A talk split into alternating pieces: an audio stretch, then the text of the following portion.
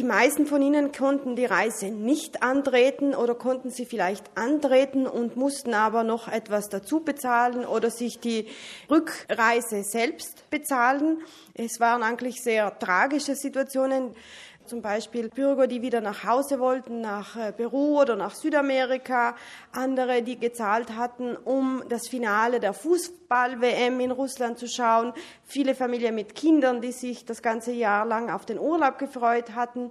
Für all die gab es keinen Urlaub und leider auch einen sehr großen finanziellen Verlust. Denn am 10. Juli hat das Landesgericht in Bozen den Konkurs dieser Firma erklärt.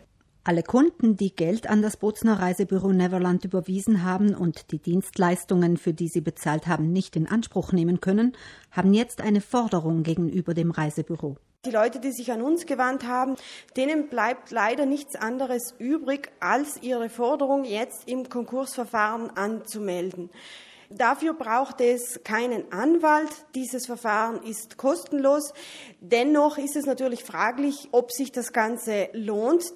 Denn ob da im Konkursverfahren etwas für die Verbraucher übrig bleibt, da haben wir große Zweifel. Die Forderungen der Verbraucher sind keine bevorrechtigte Forderungen. Das bedeutet, dass in erster Linie eventuelle Arbeitnehmer zum Zuge kommen, der Staat, wenn er irgendwelche fiskalischen Aspekte noch einzufordern hat und natürlich dann die Lieferanten, also die Verbraucher, die stehen leider ganz am Schluss dieser Liste der Forderungen.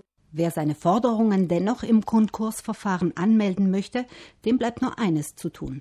Man muss aber ein Formular ausfüllen, das man auf der Internetseite der Verbraucherzentrale und vom Europäischen Verbraucherzentrum kostenlos natürlich herunterladen kann, an die eigene Situation anpassen, eine Kopie der ganzen Unterlagen machen und das Ganze muss dann ausschließlich mittels zertifizierter E-Mail-Adresse, also einer BEC, an die dafür eingerichtete BEC-Adresse des Masseverwalters geschickt werden.